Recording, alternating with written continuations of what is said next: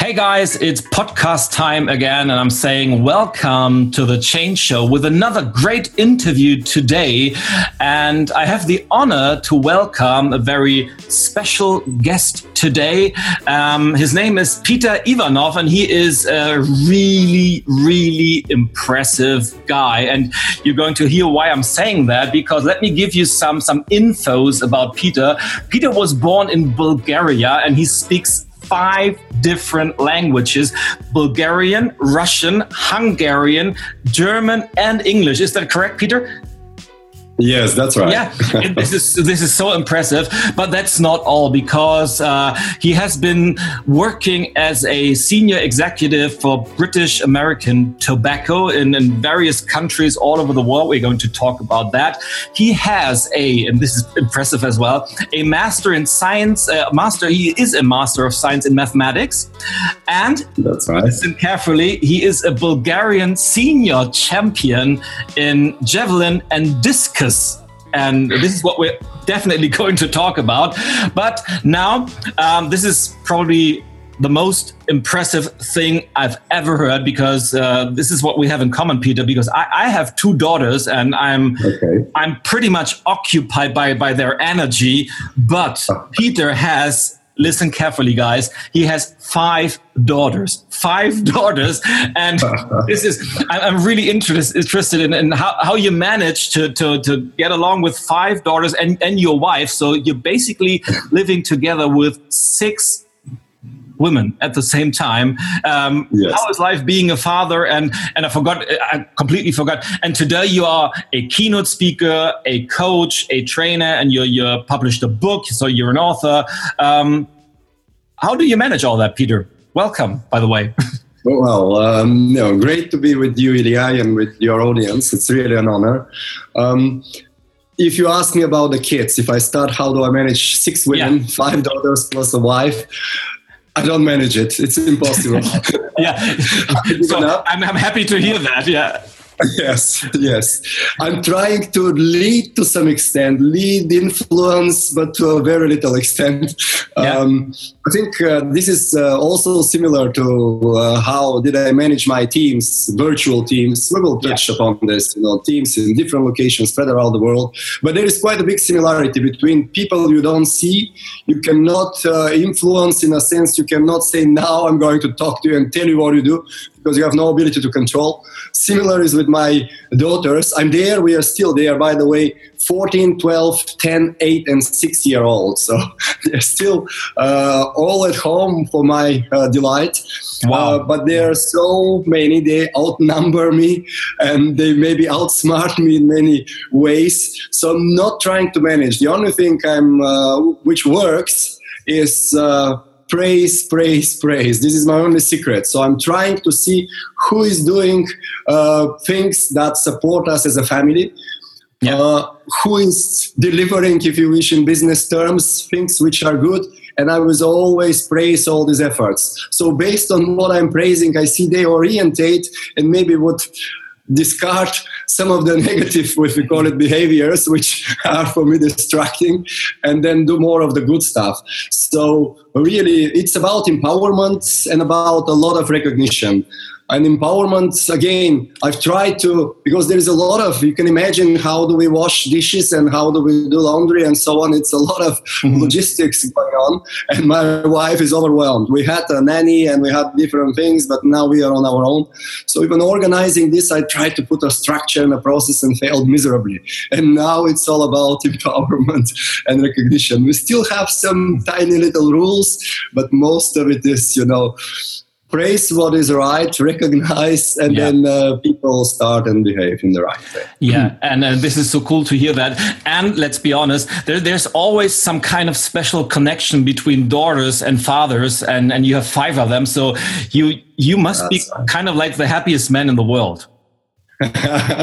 I don't know, but uh, I really I was trying for a son a lot, but I don't regret at all that I have the daughters. Really, it's a very very special connection, and um, even for the last two, I took a one year paternity leave, so big sabbatical. Yeah. For sure, I did some work mainly conceptualizing, but I was not being uh, in the like. I took sabbatical. I was still a um, like a senior manager. I was IT manager for Eastern Europe, Middle East, and Africa. Mm-hmm. Um, so I was at home, and it builds a very, very strong connection. And particularly, as you say, girl and father, it's it's very sweet.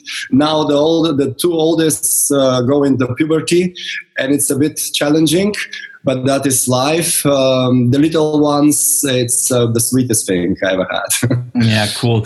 And you just said it. You you you've been through kind of like a big transformation in your life as well, uh, in your professional life, and you've you've been a senior manager, and you just told about it in in, in so many different countries, and you had a great job, uh, but then you said, well, I'm going for another career, and today you're you're a keynote speaker, and and you're you're speaking just like me, just mostly international um, on your topic about virtual power teams. You've written a book on virtual power teams. And first question, how how did what what did drive you to to do that transformation? What, what, what, was a time in your life when you said, "Well, I've had enough of that job. I really liked it, but but I want to get another career started. I want to become a professional speaker." And how did you find that that topic of virtual uh, power teams? Tell me a little bit about that. Yes, oh, it's it's really interesting. If I look back, um, I was exactly age um, 42. Okay. Uh, I was 42 years old. I had a successful career. I was running big international projects. Then I was leading the project delivery team for Europe, so for all the IT projects for, for Europe. And then I was head of IT services for EMEA, Eastern Europe, Middle East, and Africa. So I really had a lot of, uh, and I'm grateful to my company for all the development they gave me. Yep. But at the age 42, I took the paternity leave one year for my youngest daughter, Maya. So I had one year to spend time with her, with the other kids, and to reflect what I what I would like to do. And by that time, I realized I met another colleague from um, from our speaker community, GSA, German Speakers Association, yep. Monica. Actually, yep. we did a coaching uh, education together, and I think she was the first one to tell me that there is a job called speaker and you are get paid to speak. Yeah, and I said, cool wow, that? Yeah. that sounds like a job because I always love to present. In my management time, I had to present to, to relatively big audiences, but in the business term, you know, your team, you get probably up to like 50 people, 100 people. That was the ceiling. And the more, the better I felt. But I realized there is a job when you speak to sometimes thousands of people and you get paid for that. And I mm-hmm. said, wow, that's the dream job for me.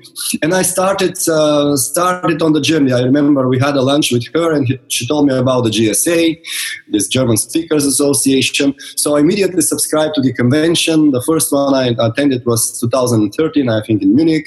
Mm-hmm. And I start to get part of this network. I see, okay, speakers are people like me. They are not, you know, coming from another planet.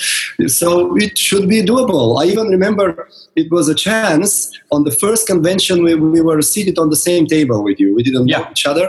I've seen your book, I've seen the hypnotic, so that must be a celebrity. Oh, now I'm sitting next to a celebrity. So we, we had a chat, and I think that was the process. Uh, that was I realized that was the, the dream job that I always wanted to do. Also, you know, there are many things we are passionate about, but sometimes not very good at. So yeah. I had a chance as a, as a manager to speak. Feedback was good, but I had to test myself now as a professional speaker. So engaging with, with you guys and Alexander Groth was also on the table. So mm-hmm. some successful speaker. I said, that's doable. That should be doable for me you need to give everything like everything in life you need to invest all your energy and, and talent and go for it. So um, good um, luckily uh, people always ask me because i'm four years in, in the business uh, speaking and training and coaching.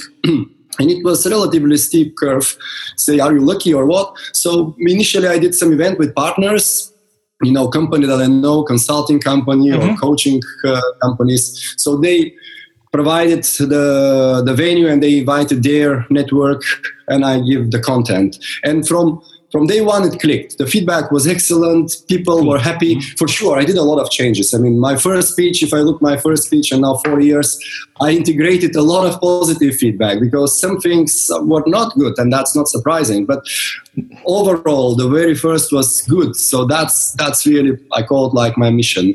And now four years later um, i've done 100 plus um, speeches in 15 countries and um, work with um, from initially.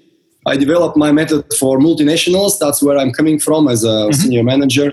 Uh, but now I, have done, um, I realize now I have a new target group, which are the startups and scale ups. After the yeah. first one, two years of incubation, when they really have a product and they have a good client base, they become a very natural uh, virtual team. They are like 10 people and start to grow 10 plus, and they just pick the best experts wherever they are.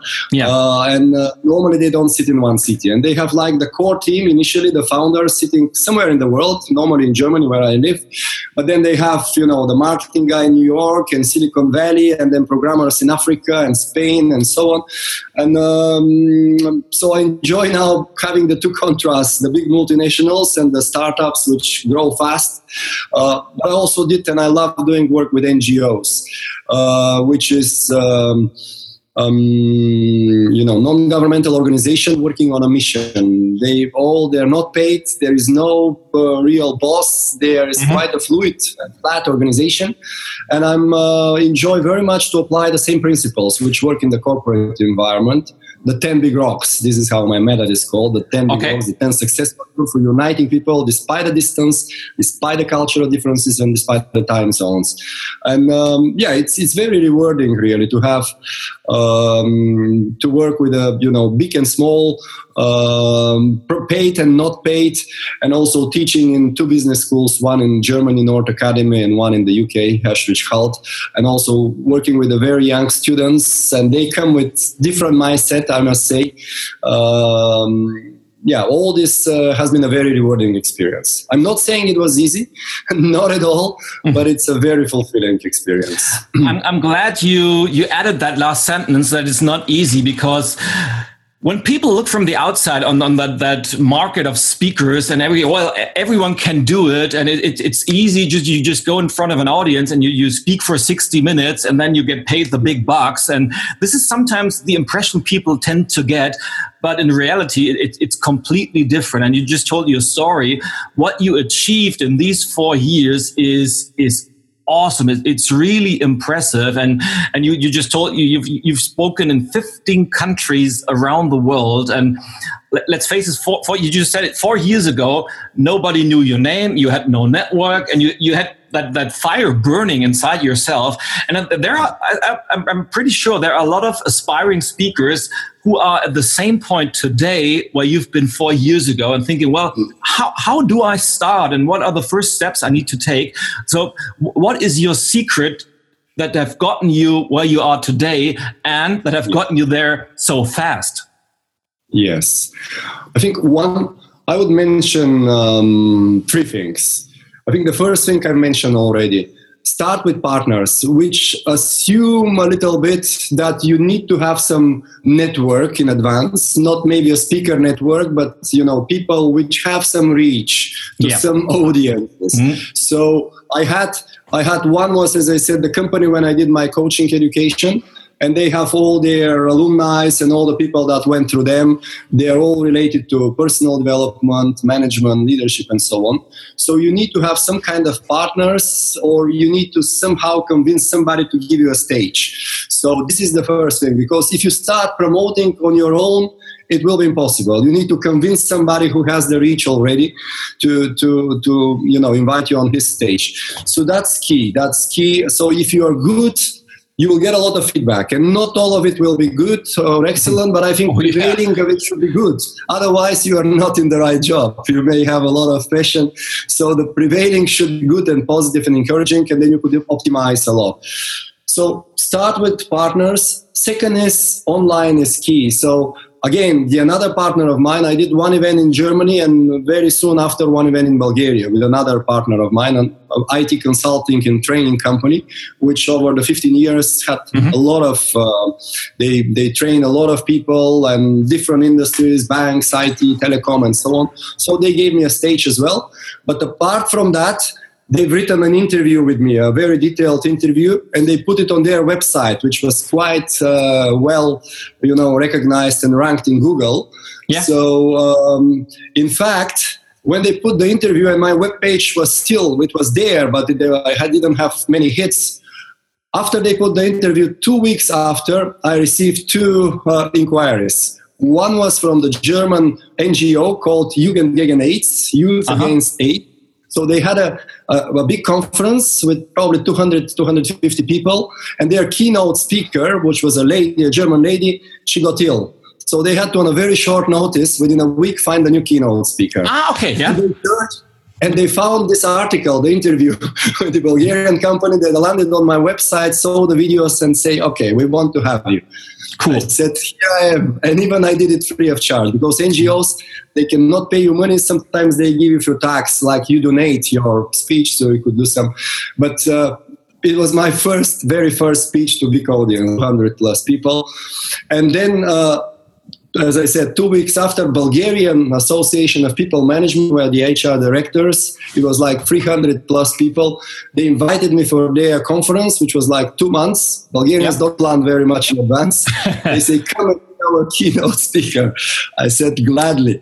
So I think the second thing is uh, online presence. You need to somehow put banks, guest somebody who could put a good content for you who has already a well established website because this will help a lot you know people to see your work.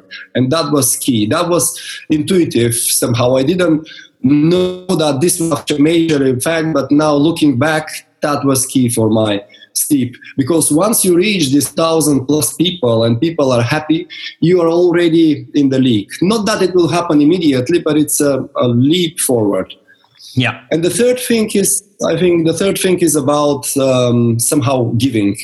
So uh, giving back in a sense of, um, and initially, if you are no name, you have to give first.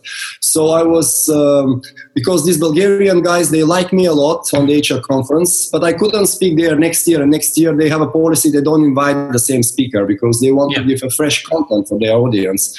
So, and they say, you know, can you recommend a, a speaker? And they were again in trouble. So I suggested two colleagues from the German Speakers Association, uh, which went there. Uh, Martin Laschkolnig was one of them, mm-hmm. and he was very happy, and they were very happy. And and then um, another guy, a French guy, Marc Amerigo. So once you start giving and recommending, um, you know, the peer speakers which you've heard, you know they're good, um, they will give you this favor. And the same apply to agencies, same applies. You refer somebody to a company, then he would refer you to another company.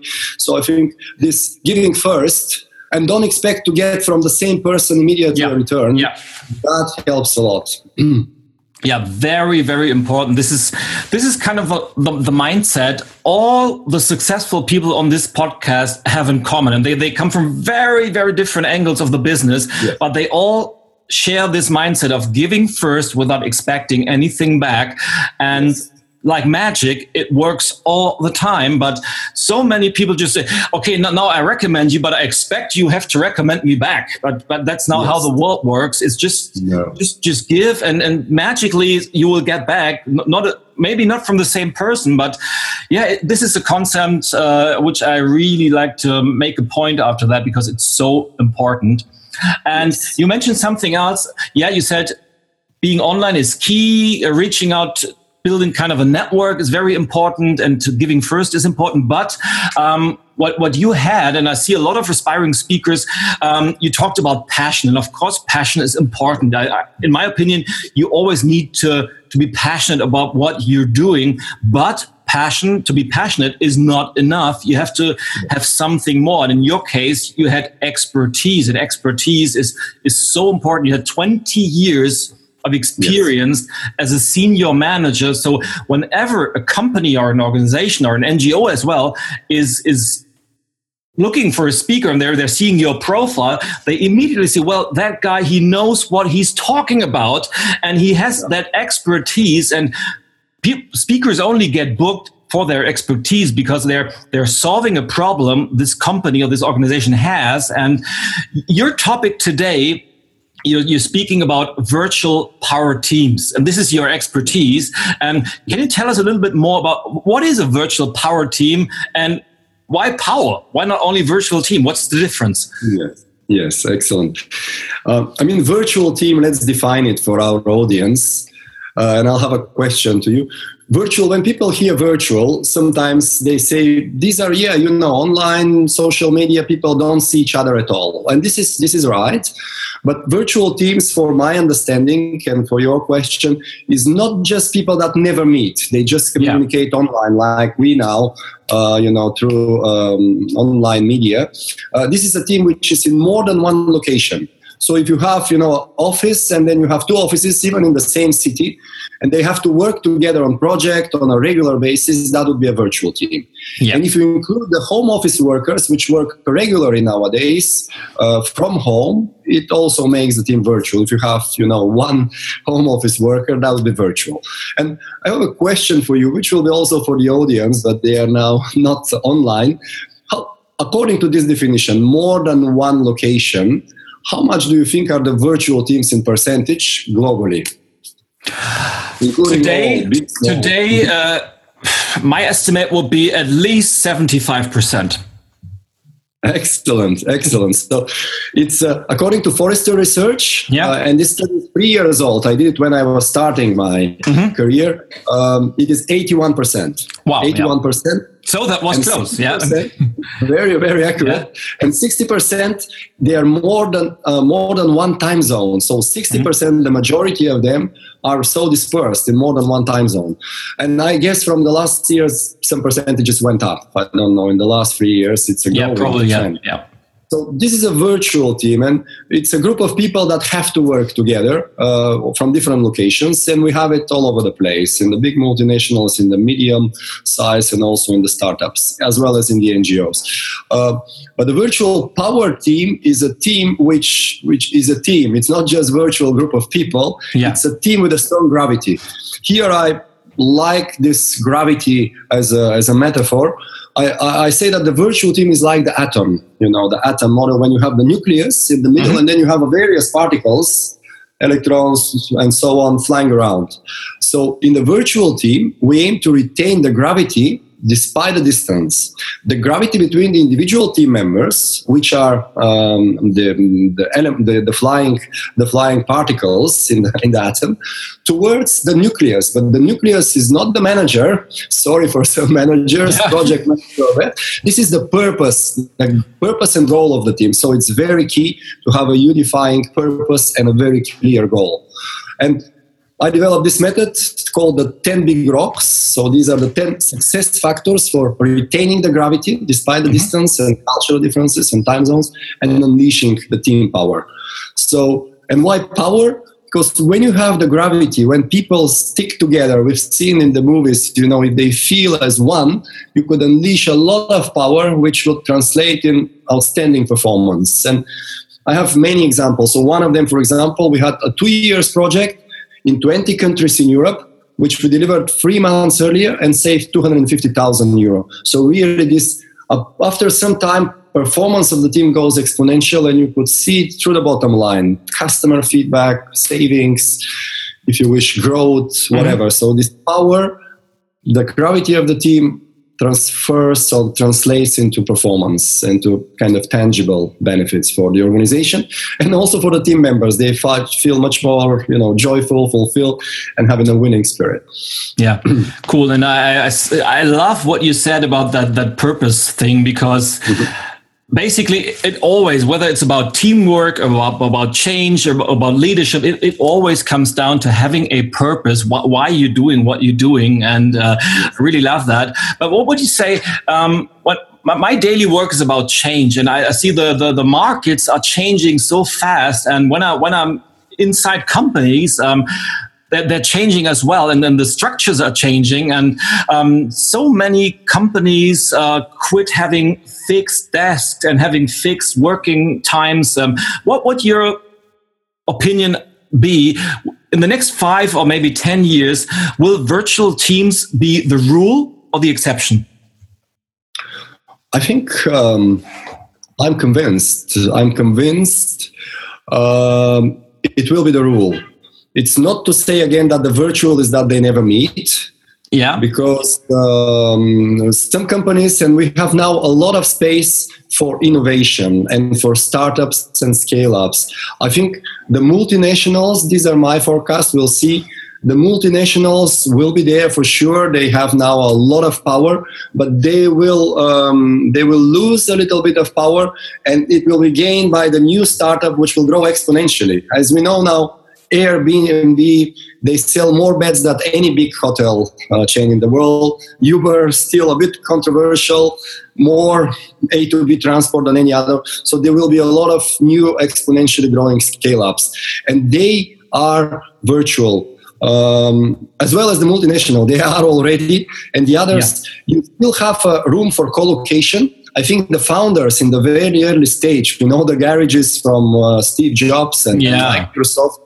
So you need to start co-located to develop very creative breakthrough ideas. But once you start scaling, you need the best experts in the world, and you can do that. Now the technology allows to communicate. You need a system to unite them. So I think there will be a rule and I don't see some people see the negative side, like people will be um, they will be not so close to each other. We will lose our human connection. No no that you're not in the same place doesn't mean that you don't care you don't uh, have a connection. This is exactly the gravity i'm talking about. And in fact first of the two big rocks are focused to let the individual shine like a star with his what he achieved so far with his strengths make him feeling unique because one of the problems that, that, the virtual teams, poorly led virtual teams, their team members get lost in space, like in that, and they lose gravity, they get lost in space, and that deteriorates performance. So really, you need to. My very first big rock is personality in focus. So we go deep dive into the individual, mm-hmm. unique personality and unique talents. I do it with a lifeline, very simple but very impactful. They present themselves with their highlights and lowlights, and within five minutes, they see what make the heart of each and every one sing. And if you don't allow time and space for this, people become anonymized, like a resource, like a, you bear some expertise, but not a human being. And we capture in this way the um, the whole human potential and the people to people connections. So back to your question, um, it is important to uh, leverage on this uniqueness of the people, build the, the connection between between the people, and uh, this will make the virtual work really enjoyable. You would not suffer from um, being alone, um, and it will be a trend which will. Uh, work on the kind of the, the negative sides like with the social media you know you have you know 4000 friends but they're not real friends it is like this. But with a team with a purpose, you could have a very close experience, very similar to the one as you working in the same room. Yeah. And I know because my team is 100% virtual. Of, of course, we meet yes. in person lots of times, but, but basically we're 100% virtual. So next question is uh, kind of like a personal question, but I know there, there are lots of entrepreneurs uh, listening to this podcast. And if, if somebody has a company or is just starting a company um, and they're thinking about creating a new virtual team, a new virtual power team, um, what are the risks they should be aware of? What are the big benefits they should think of? And what are the two or three big advices you could give these people to, to build a successful virtual team from scratch? Yes. I'll start with the benefits um, yeah. and then um, manage mention the risks. I think the benefits are really, and this drives the growing virtual. You can work with the best experts in the world. You don't have to be constrained by your city or your country. As long as you have uh, English is the most common language uh, to communicate, you have access to a really huge pool of experts, provided you can unite them in a team. You could build a strong gravity. But this is the first benefit. It gives you, you know, access to a lot of experts. Um, second one is for the team members themselves, because some of the really good experts they don't want to uh, leave their location, their their lifestyle. They love where they are. Normally, they like yeah. travel every now and then, but they would like to stay where they are. So this gives them also an opportunity to work on exciting projects without leaving their location for a longer period of time. And the third one is for the big and small really companies equally. You could easily um, scale up. You have the organizational flexibility. You know, you could hire people and you integrate them in your projects uh, without having to, you know, depending on the size, um, have a legal entity and so on. You could start quick, and if it works, then grow grow organically, sometimes exponentially at the same time. So it is a very flexible way, and particularly for like uh, small businesses, like usually the speaker business, it could be good in volume, but you don't need many people. You know, you need the typical web um, experts and mm-hmm. maybe PR and so on. So it is a very natural way to have a successful business uh, running a virtual team. Risks are, I think, um, not uh, having your team members lost in space, uh, demotivated, yeah. not understood. That's that's the typical complaint of a poorly led virtual teams, and uh, and here comes and and then it really would impact your bottom line. There is a significant difference if you have a strong team working for you and a, not a team but group of people doing some job because you know they have the expertise, but really not feeling I can trust and support, and we have a common vision and common agenda. And here comes the 10 big rocks. I wouldn't go through all 10 as an advice. I'll pick top three. Top three, first one is personality in focus. Many managers and entrepreneurs uh, neglect the personality factor. They say, I don't see the people, I, I, never see them, I recruited them online, they do a good job. Why should I bother? What are they as individual? Yeah. I think you lose a lot of potential. And hence, the very first book, personality in focus, but not just you and all of your employees, or you know um, in this case freelancers working for you because it's good it's still very good than nothing not to mention personal it should be all members of the team present and everybody hears. That has a much bigger effect. It multiplies and stacks up. And everybody sees the other one and this is how you see the interpersonal relationship the first time when they present their lifelines. Lifeline is simple enough tool to go and to see what they've mastered so far in their life but also what they have achieved, uh, what they, the struggles that they had and they managed to overcome. And often these hybrid teams, when you have a collocated core and then satellite members, this is very, very common setup in the startup, but also consultancy, which grow.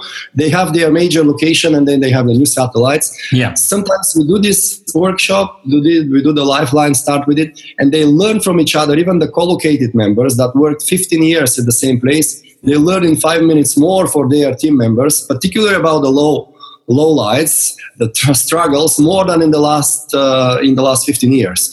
So it is really powerful. Do it that everybody on the team uh, hears about it. So first was you know don't neglect the personality, but put a special attention, personality in focus. Second is when you start communicating and doing the online conferences. Usually not usually that's too strong statement but often uh, often the manager calls a meeting if there is a problem. And they start resolving it. Sometimes there is a finger pointing. They try to see the root cause. Sometimes who is to blame in the more in the worst scenario. Or or the manager dominates the meeting. Uh, he has the agenda, he leads it, and 90% of the time he's talking, and maybe people would ask some questions. I think this disbalance is also one of the mistakes, if it's a problem centric or a manager centric calls. You need the formats, and I call it there is a mm, the 10 big rocks are in the three main parts. First is like the head, if you imagine as a human body, the head, which is mm-hmm. about clarity. And we we have here personality in focus. Who is the member of the team? And um, then is the strengths matrix. We discover the natural strengths and talents of the people through peer coaching very effective without paying some extra licenses and so on. But we put it in a strength matrix that everybody has a visibility of the strengths of the other team members. And then interdependent goal. We set this goal in a purpose in a bottom up exercise. Again it would be suboptimal if the manager, regardless how strong vision he has, regardless how talented speaker he is, if he like puts his vision on the team. It should be a bottom-up exercise, particularly in virtual teams, because then they go on their location. If they don't identify with the vision, if they don't identify with the goal, they did not contribute it actively to it, they lose motivation. Yeah, absolutely. So, the structured communication, which I would have mentioned all 10, this is the second part. If the first was the head, the second is like the muscles and skeleton. Mm-hmm. It gives you structure. They shouldn't be around the manager and the problem. They should be a regular forums when everyone having a slot and can express himself. And here I combine also personal and professional. Everybody on the weekly call or whatever the frequency they decide, but should be rather often than, than rare. It starts with a two minute personal update. And this is a bit like a spice because phone conferences normally if i ask the question how many of you taken part of phone conference Everybody says maybe 90%. Some are kind of too lazy. And I said, who have mm. bell bored on a phone conference? Then 100% yes. So it could be easily boring, particularly if the 90% of the time the boss is talking everyone should have a slot. Start with a quick personal update. It's like a spice. So and there is a whole structure about team charter channel for urgent communication. I wouldn't go in these details but it should be more democratic and not just problem centric and the third one is so this is uh, the third one is some manager expect extraordinary performance with or with a like average rewards. I think this is i'm a big fan of send set a bold price, bold reward for outstanding performance. If you know yeah. what is your key indicator, what you are after, which you come when you do a goal as a setup in the workshop format, this is our goal. And if you achieve it much faster, or if you overachieve by 20%, not just by like 3 4%, we can do something extraordinary. And I have one case as a manager. I was leading a project, and we said six months down the road, it was a two year project I went to the project board and asked if we deliver these quite complex projects three months earlier, I suggest that all 30 people involved in the project go for two days to Tenerife, Canary Islands. Oh, cool, love it. yes. and they, they agreed because the people cost was 1 million euro. Mm-hmm. And if we deliver three months earlier, we release for the company 250,000. And with the 50 of them, we all go to Tenerife and have the party of our life. So everybody wins. I mean, we would stretch, we would go extra mile, but then if we achieve, if we succeed, they save 250, 200 for the organization and we have our party. And really, we did the miracles. There was a, this is one is to set an extraordinary price the other is to have a visual reporting because you don't see each other in a virtual team you need to have a strong visuals that people at every point in time can see where you are so instead of the traffic light reports typical in the project management and some tables and milestones we had an island because of the tenerife mm-hmm. with a mm-hmm. palm tree and then 20 parachuters for each of the countries that we need to transfer. By the way, we had to do this for IT shared services, transfer 20 countries yeah. from local IT management to the global shared services. And you have this visual, people get even more excited, and we really, in the end, where everybody went extra mile. So the third advice is set an appealing price for outstanding performance and, and have a visual reporting, and you will be amazed by, by the results. Cool. So even if we're talking about virtual teams, which which sounds kind of like uh, not that much personal, it's even more personal than being on a team where you're sitting in the same office. Am I right? Yes. Yes. Yeah. Yes. Absolutely. If you do it right, mm. uh, it could be even more personal. Yes. Yeah. And um, but of course, even if it's about personalities and and uh, appreciating uh, the values of the people and their purpose and, and having them sign into your vision. Um, of course, you need technology as well to make the, the process of communicating as, as easy as possible. Do you have any, any recommendations for, for certain softwares or apps or gadgets you like to use when setting up a party? Yes. Uh, honestly speaking, now almost all my clients they have their preferred technology they invested and um, i can mention a few that work uh, well. Uh, so i would stick to, to, to, their technology. For example multinationals many of them use uh, webex which is cisco yeah. product. They use it for conferences. It is key i think i will mention a few names and brands but it's key the criteria and now almost everybody has it. So you need to have a very good video conferencing, very stable. Uh, and Cisco has it. Skype for Business is very popular. Also, is, is is good in terms of stable video conferencing for a big group of people. The other one, Virtual Power Team, is a lot of interaction. Uh, mm-hmm. and and like um, breakout groups and so on. So you need to have a good shared whiteboard facility. People can work on the shared whiteboard as uh, as well as as they sit or stand next to the flip chart. Mm-hmm. But all supported. Cisco has it. Adobe Connect has it excellently. Skype for Business you need to work around it. So you we use Google Google Drive. Google have a strong product. It's not like top edge, but it is uh, solid and, and good. So we would have Skype for Business for the video, for the chat, for the presentation, and then we will work on a Google Drive document as a shared whiteboard to do yeah. some breakout groups and then present the results back. So I think. Uh, there are quite a few technologies nowadays which uh, which are good. I mentioned Cisco WebEx, I mentioned Skype for Business, and then the Google Business Suite, which is also for my team. I use I have Google for Business, quite cheap product, but gives you everything to collaborate on a common Absolutely, documents yeah. mm-hmm. and so on. Um, and then for communication.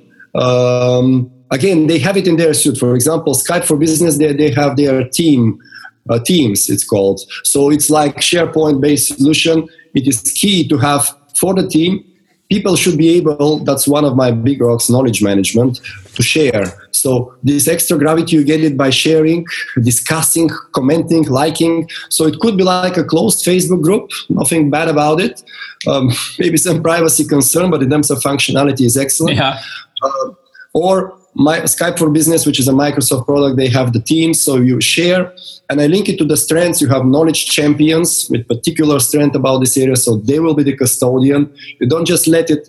You have people with passion for the topic that will be the knowledge champions in this. But you need a way for people to share documents, comment, like, and have a lively discussion on the expertise areas which are relevant for the team. And then you need something for a day to day, like a strong chat. And I see more company going on Slack. Uh, uh-huh. Slack because it's multi-project, multi-channel. You could really, for companies which work with a multiple clients and multiple project, Slack gives you this structure not to mess it up. Um, so if you, if you, for example, have Skype for Business, you could use their chat and their teams and mm-hmm. everything. Um, Adobe Connect have all this in their pack, and then Cisco WebEx. Uh, but if you are a, a, very diverse business, sometimes Slack comes uh, for your daily to daily messaging. And you need also something that will be the last aspect I comment. You need something for like delegating tasks and project management. And I know Microsoft has. Um, in this case, Trello is a good product, which is like a standalone and it's like Kanban and um, Scrum compliant. You could have your categories, define it there, and you visually drag and drop the task from one category, like work in progress, yeah. into done. So um, it's good for virtual to have a strong visual tool with a simple kind of design, and you could drill down if you want to, and you can drag and drop. And uh, Slack and Trello has this Slack is more for communication, chatting. Trello is more like tasks and, and, and project management and delegation. Um, and these are the areas actually. You need, you know, somewhere to communicate, share knowledge. You need a strong video conferencing. You need a collaboration tool with the shared whiteboards. And then you need something for the tasks, not to lose track of, um, you know, who is doing what and what is done. Well, very, very valuable advice, uh, Peter. Thank you for that. Um, and I'm glad that you said that because uh, we use, actually, we use Trello and uh, Slack as well. And, and, and, I'm really okay. happy with that because of the reasons yeah. you just mentioned. Very, very cool yes. tool. And of course, there are thousands of other tools out there as well. And yes. in the end, you have to find your own solution to your specific needs of your team and your company and your industry you're working in. Um, but uh, of course, technology has made life so much easier to, to build such a team. And what I like, what, what you said some some minutes before you have access to the brightest minds all over the world. You can choose uh, whatever expert you're looking for. It, it, it, doesn't have to be someone living in your city or even in your own country. Um, i've got people on my team living in asia or, or in uh, australia new zealand somewhere over there. Um, and it, it, works because uh, we, we've been so connected over the last few years. And this is what I love about having a virtual team. And speaking of time zones, that can be another story because uh, when you choose the right people, you basically have people working for you 24 seven and they are working for you when you're sleeping, which is, which, which, which is really what I like about that. Um, yes. um, speaking of which, as we are talking right now, and um, we're basically kind of doing such a uh, chat over Zoom right now, and Zoom is a, a tool which I which I prefer to Skype, by the way, which at least for, for small teams, I think the connection is yes. better than Skype. Um, but, but you're sitting in, in London right now. Yep. And I know you, you've been to a Tony Robbins event over the last few days. And yep. what, what interests me, did you do the firewalk? yes, yes. Yes, and, and how was that experience? Tell me about that. It was it was great. Um, it yeah. was great. Really, we were thirteen thousand people, one wow. three thousand people in one one room. So essentially, the London Exhibition Centre (ExCeL) they call it, half of it was blocked for for Tony Robbins. yeah. Huge space, 13,000 people. And uh, the firewalk is just a metaphor about facing your fears. You know, you as a change coach, you have to face your fears and step up and do the first step. And doing the first step is key for sure. You need to sustain it. But all this, there was a lot of preparation um, very physical because these are also NLP experts. So you anchor everything through your body. You have a move. So he was saying probably 100%, make a move, mm-hmm. make a move. And you, everybody decide for himself, what is the empowering move that yeah. puts you in a state of absolute certainty so you would just go for it so there was um, body body anchors with make a move a lot of uh, shouting in a positive way. It might sound strange, but if you give a sound to your state of a personal certainty and then you pick how it sounds, what's, what's, what you say, and so on, this gives you another level of confidence. So probably we were two hours, two and a half hours, 13,000 people were rehearsing their move, wow. followed or not followed, led by Tony. A lot of energy and like every now and then breaks with beautiful music, very energizing music and jumping and so on. So you really get to the state of absolute certainty that no fear you know you go through through everything. And this is something that you could retain and use in other situation. You know uh, manage your state go in a state of a he calls it beautiful state, which you are resourceful, empowered, and you're ready to go. Um, and once you're ready, then you can imagine the logistics. 13,000 people have to go oh, out yeah. and they prepared all these fires and somehow go through. It was like five, five, six meters coals that you have to walk on. And there was also a lot of instructions and how to go. Go normal. You say things like mantra, cool moss, cool moss, cool moss, which is, you yeah, know, yeah. and you look up again not down because down you could visualize how you celebrate. So they really had a very rounded way from your motivation to step up, then to really go through it, a very clear instructions, and in the end, celebrate, celebrate, celebrate what you did. And it was amazing. I mean, before you go, you still wonder, but when you make your move, which you rehearse hundred times, you really get into the state and just go for it, looking up and so on. So I was really, I was contemplating doing this for many years and didn't find the time. Now that I did it, it stays with me. I mean, the ability to go into this mm-hmm. state of absolute certainty with a move and all the anchors that you know we every one of us work for for himself or herself. So it was it was an amazing experience, and the energy of all this huge group. You feel like you know I like movies like, um, for example, Mel Gibson movie. Um, what was it with a Scottish uh, uh, Brave, Brave, Braveheart? Yeah. yes so I had this moment uh, many times when 13,000 people shout a sound of absolute certainty and, and victory. It's amazing to hear. It's amazing if you look around to see all the arms. So here I felt like part of a big army which is going uh, to have a very, very human and positive victory, not to kill somebody, but, you know, to face your fears and go and break through your fears. It was amazing. Cool. And yeah, and it, it's all about that that focused energy, focused mindset, and, and focusing of what you want to achieve. And, and speaking of achievements, um, I, I, I told my audience in the introduction that you've been a senior champion in javelin and discus in Bulgaria. Tell me a little bit about that. How, how, how did you come loving that sports and uh, what do you love most about it? Yes, I have a good news for, for yeah. the audience. Yeah. I'm not sure. But uh, last year, um, I become a world champion in discus wow. in New Zealand, in Auckland. Wow. So that's my highest. When I put the website, I need to update my website. I was the yeah. Bulgarian. um, it took me, it took me for sure. I started throwing javelin when I was 15. and it was very it was coincidence, and I know there are no coincidences. Everything is uh, somehow with with purpose. But uh, we were doing one of these brigades in the communist times that I lived. Yeah. We were supposed to go as students and harvest uh, some whatever um, fruits or vegetables. In this case, we were gathering potatoes actually. Yeah. So we were going back in a group, the whole class, probably three classes, hundred people walking in the fields, and then a guy saw me from the distance and asked me to come and say, "Come, come along." and I went there. I just started to do some physical exercise. So I probably did like six months, a little bit at home, push ups and that sort of thing. But already was visible, age 15, you know, just growing. And he said, Would you like to throw javelin? And I said, Yes, because I watch all these Indian movies, and for me, it was very romantic. You know, the whole thing about javelin with all the explosive thing, yeah. and, and Indians. So immediately resonated in many kind of uh, parts uh, of me. And um, then I started with the javelin. Age 15, I did it like three years. I did mathematics. That was my probably first love. And um, javelin, it was not very successful. I went. I was probably 15 in Bulgaria by that time.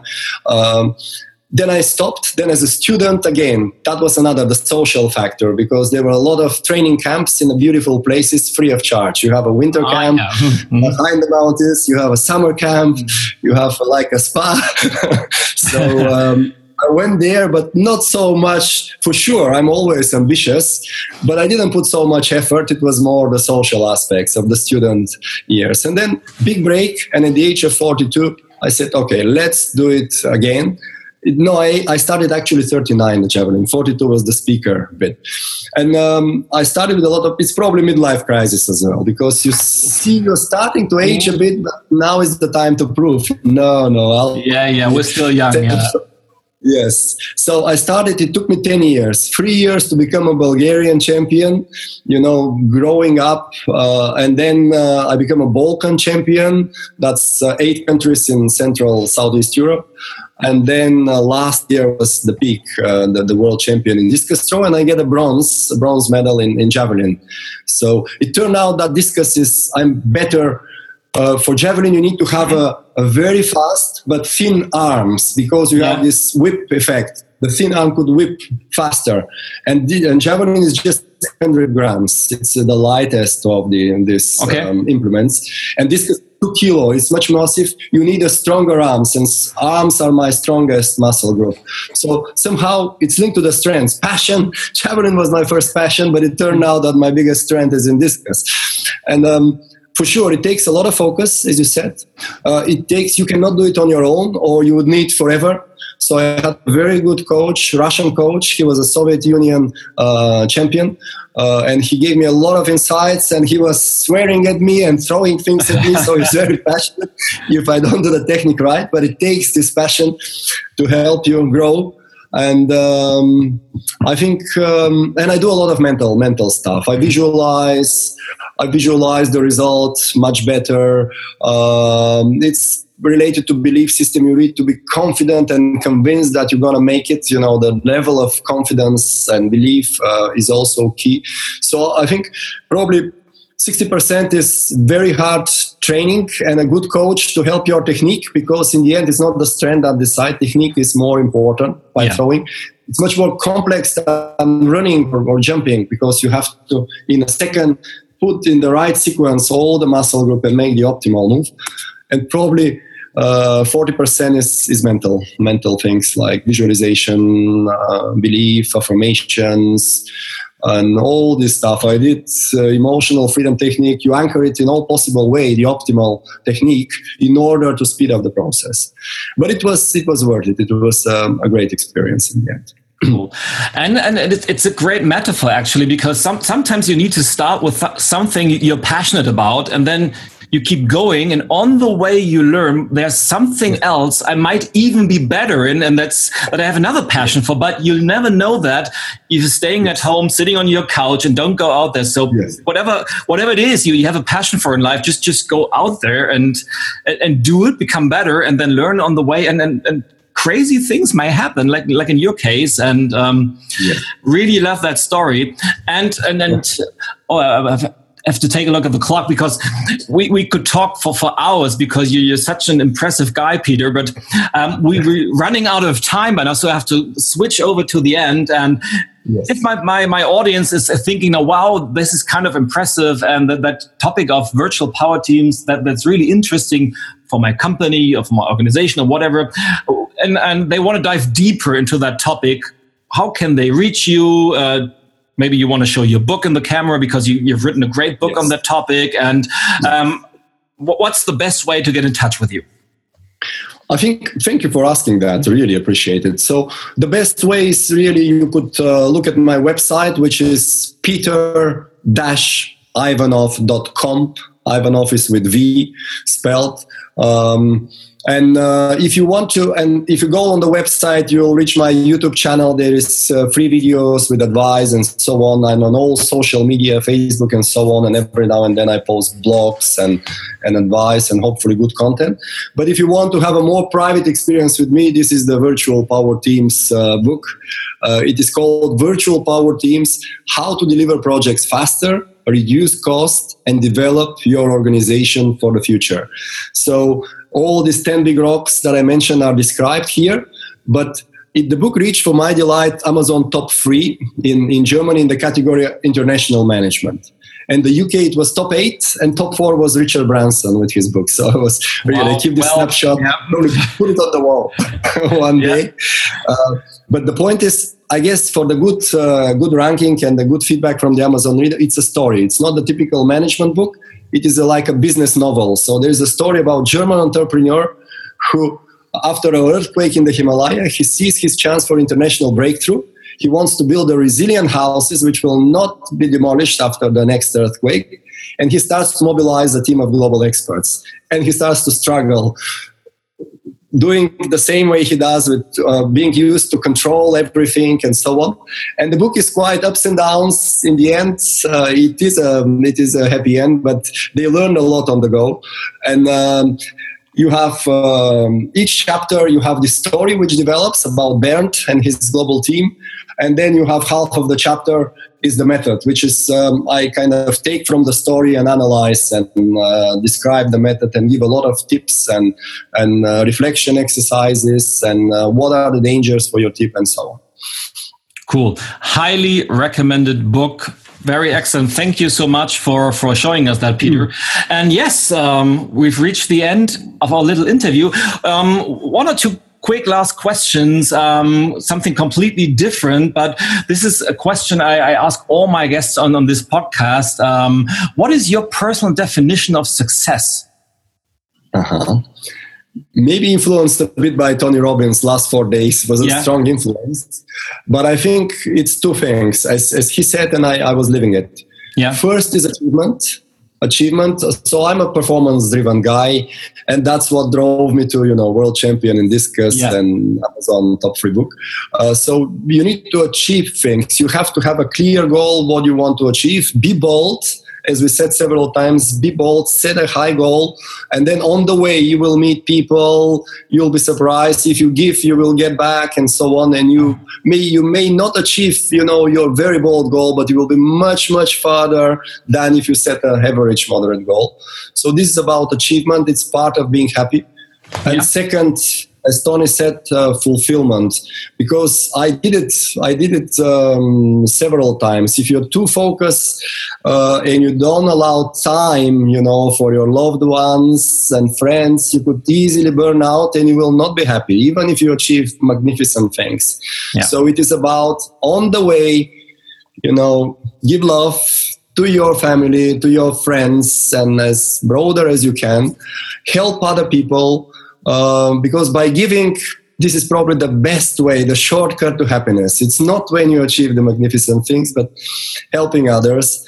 And make sure you're in balance. You have a great achievement but on the way you give and you feel fulfilled. You give love you give support and so on. Wow. I agree 100% with that. Cool. Yeah. um, we talked a lot about achievement and you achieved a lot over the past four years. So so last question what what are your plans for for the future? Do you have a big vision that drives you? Do you have some specific goals you could share with us? What are your plans for the next i don't know one two four years? I think um, for sure i'd like to to reach more people speak to bigger audiences um, you know thousands if possible. Um, but uh, one thing which I'm not uh, yet there where I'd like to be, and it's uh, like a short focus, is stronger online presence. Not in terms of marketing, but have a course, make these virtual power teams available online. It will, it will be a hybrid. I was contemplating how can I put all the results that I achieve in my live seminars online, and I realized that's an impossible target. I need to have online course describing all the theory, all the case studies, some of the exercises for self learning. Probably 60% will be online for consumption, self learning. You can do it wherever you like.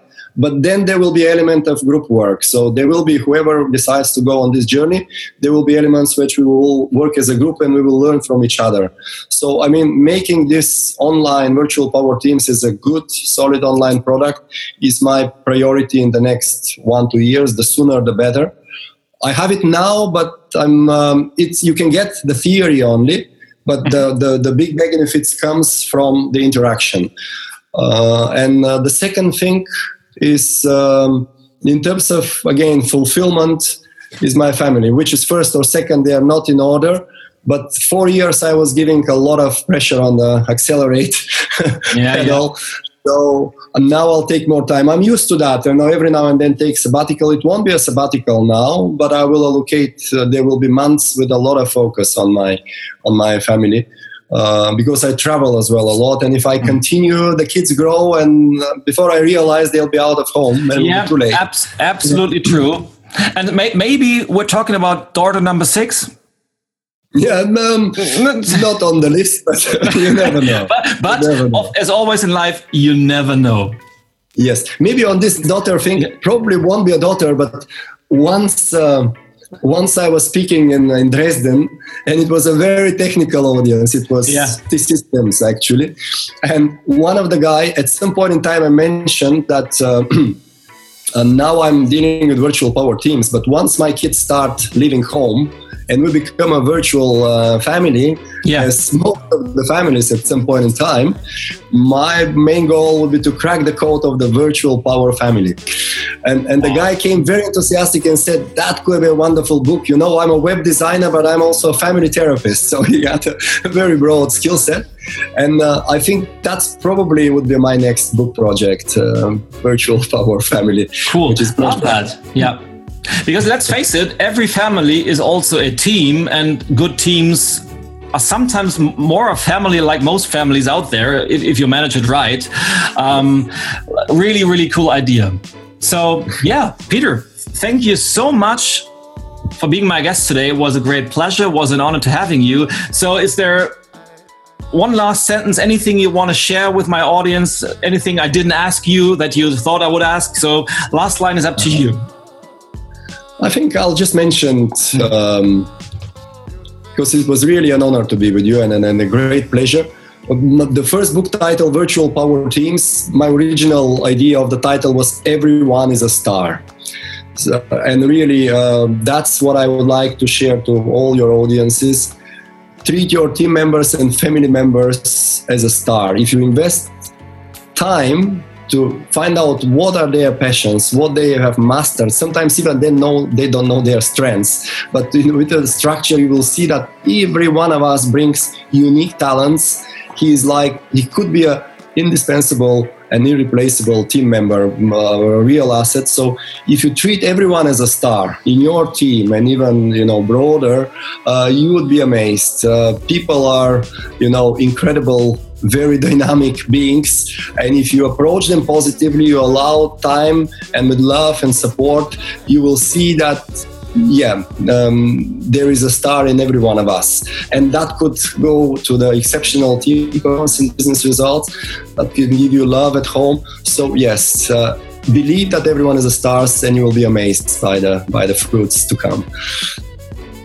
What a great message to end this interview with. So thank you, Peter, and thank you everyone for tuning in today. And I'm, yeah, I'm saying basically thank you for your time. Thank you for listening to us today. And please make sure to tune in next time when it's called um, Welcome to the Change Show. And for today, I'm saying bye bye for now. And we talk to you next week. See you, everyone. Been.